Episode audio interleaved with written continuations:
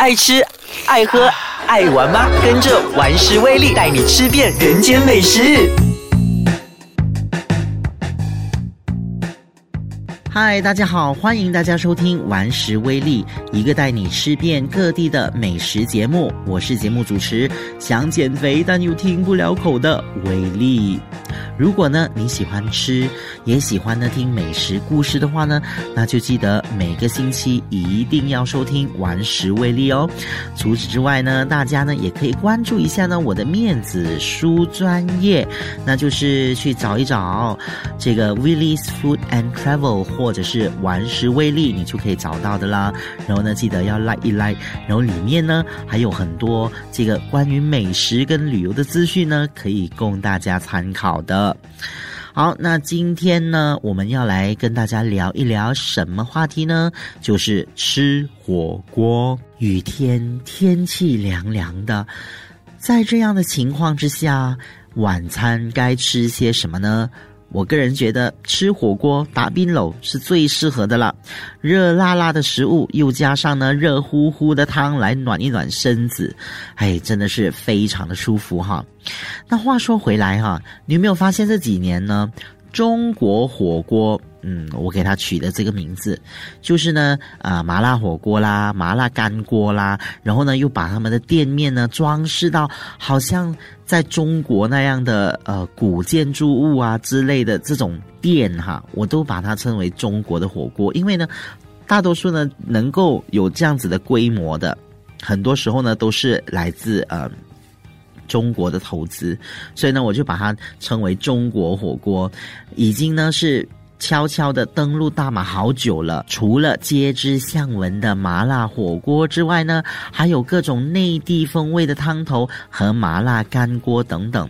那些啊口味很重的又嗜辣的人呢，绝对呢哈是非常适合的。尤其是我们马来西亚人哦，很喜欢吃辣的，所以呢，这种火锅店呢，已经是如雨后春笋般的迅速发展。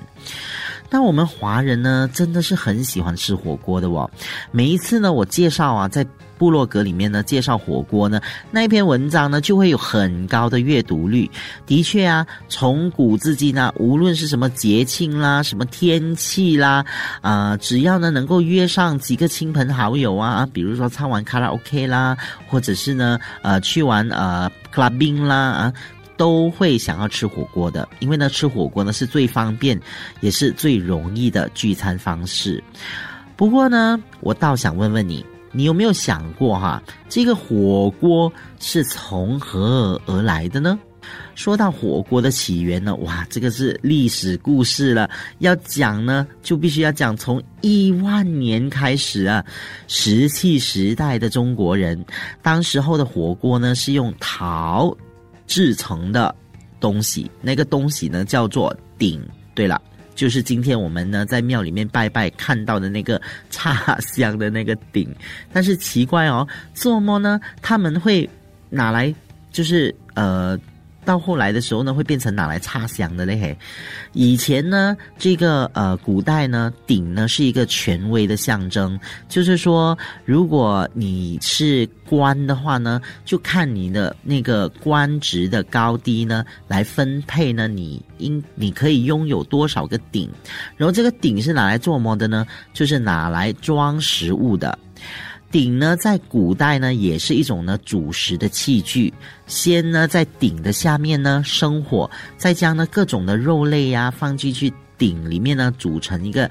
大杂烩一锅熟啊，那么那个时候呢，这个东西叫做羹。由于呢，食物呢在沸水中哦，它会产生那种咕咚咕咚咕咚的声音，所以呢，古人呢也把这种火锅叫做古董羹，那就是最早的火锅啦。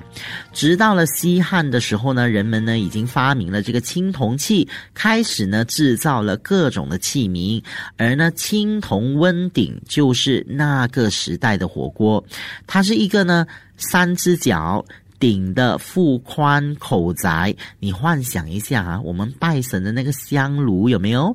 香炉呢的中间的那个肚子啊，是不是比较宽的？然后呢，插香的那个口呢是比较小的，就是这样子的一个一个东西。相传呢，西汉的第九任皇帝刘贺呢患有风湿病，比较喜欢吃温热的食物，因此呢，就算他死了，他的陪葬品里面呢还可以找到火锅。好，历史呢讲完之后呢，是时候呢休息一下，听一听资讯。等一下，我们马上回来。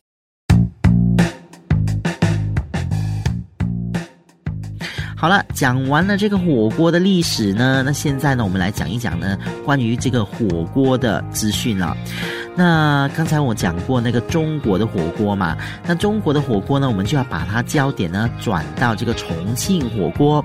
我印象中呢，我第一次啊真正品尝到那种呃正宗的重庆火锅呢，是在西安。我没有去重庆，不过呢，在重在西安呢，我可以吃到重庆火锅。当时候呢，那个服务生端来哈，那个锅那个锅啊，大到好像那个面盆这样，你知道吗？那个面盆里面呢，装着的是满满的干辣椒，还有那个花椒。我顿时呢，就是被吓到瞠目结舌。为什么呢？因为当当。单单呢，你看到那一些呃干辣椒和花椒呢，哇，你还没有下肚呢，就已经呢流汗了了，已经滴汗了。那个浓烈的花椒味呢，虽然很香啊，不过呢又很十分的呛鼻。那个汤头呢一触碰到你的嘴唇，哇，马上呢你就可以感受到一种一阵阵的酥麻，真的是难以想象哦。重庆人为什么这样喜欢吃辣的？研发这种汤来虐待自己。好，那么讲到这个重庆火锅呢，这个火锅呢源自于江边或者是码头的吧。以前的那个回民呢，在宰牛之后呢，就将那个牛的内脏啊弃之不用，于是呢，岸边的水手呢，就将这些各类的辛辣的食物啊来烹煮，然后除了可以果腹之外呢，又可以驱寒。日子久了，就有了这种叫做麻辣毛肚火锅。在清道的光年间呢，毛肚火锅呢已经是被人用来设宴。到了抗战时期呢，重庆呢就出现了很多的火锅店，而且呢是以这个毛肚火锅作为基础，逐渐的演变成了现代的重庆火锅。那重庆火锅跟四川火锅又有什么不一样呢？重庆火锅的牛油味呢比较重。更加的麻，更加的辣，而且呢，他们的那个酱料啊，呃，传统上呢是芝麻油加蒜泥，比起呢四川的火锅呢更加的重口味。好，讲完了这个重庆火锅之后呢，那想要问问大家，大家呢在吃火锅的时候呢有什么步骤吗？或者是有什么秘诀吗？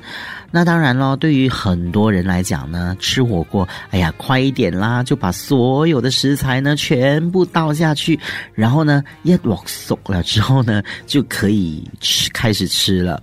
不过呢，我曾经呢就和一个嗯这个中厨，呃，就是。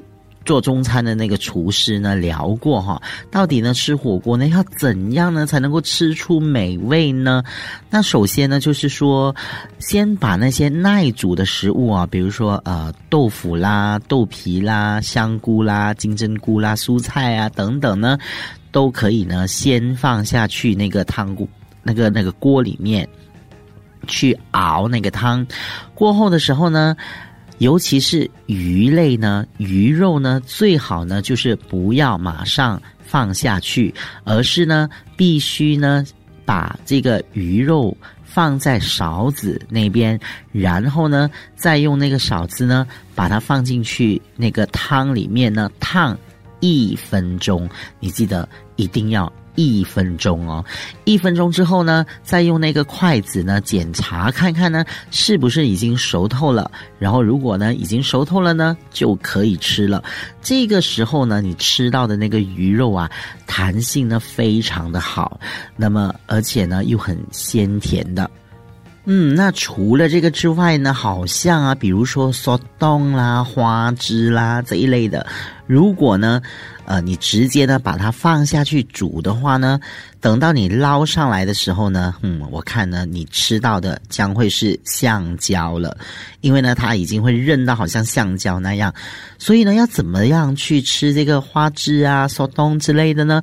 也是一样哦，把它呢放在那个勺子那边，然后呢放进去那个热汤里面，让它烫一烫，大概呢多少秒？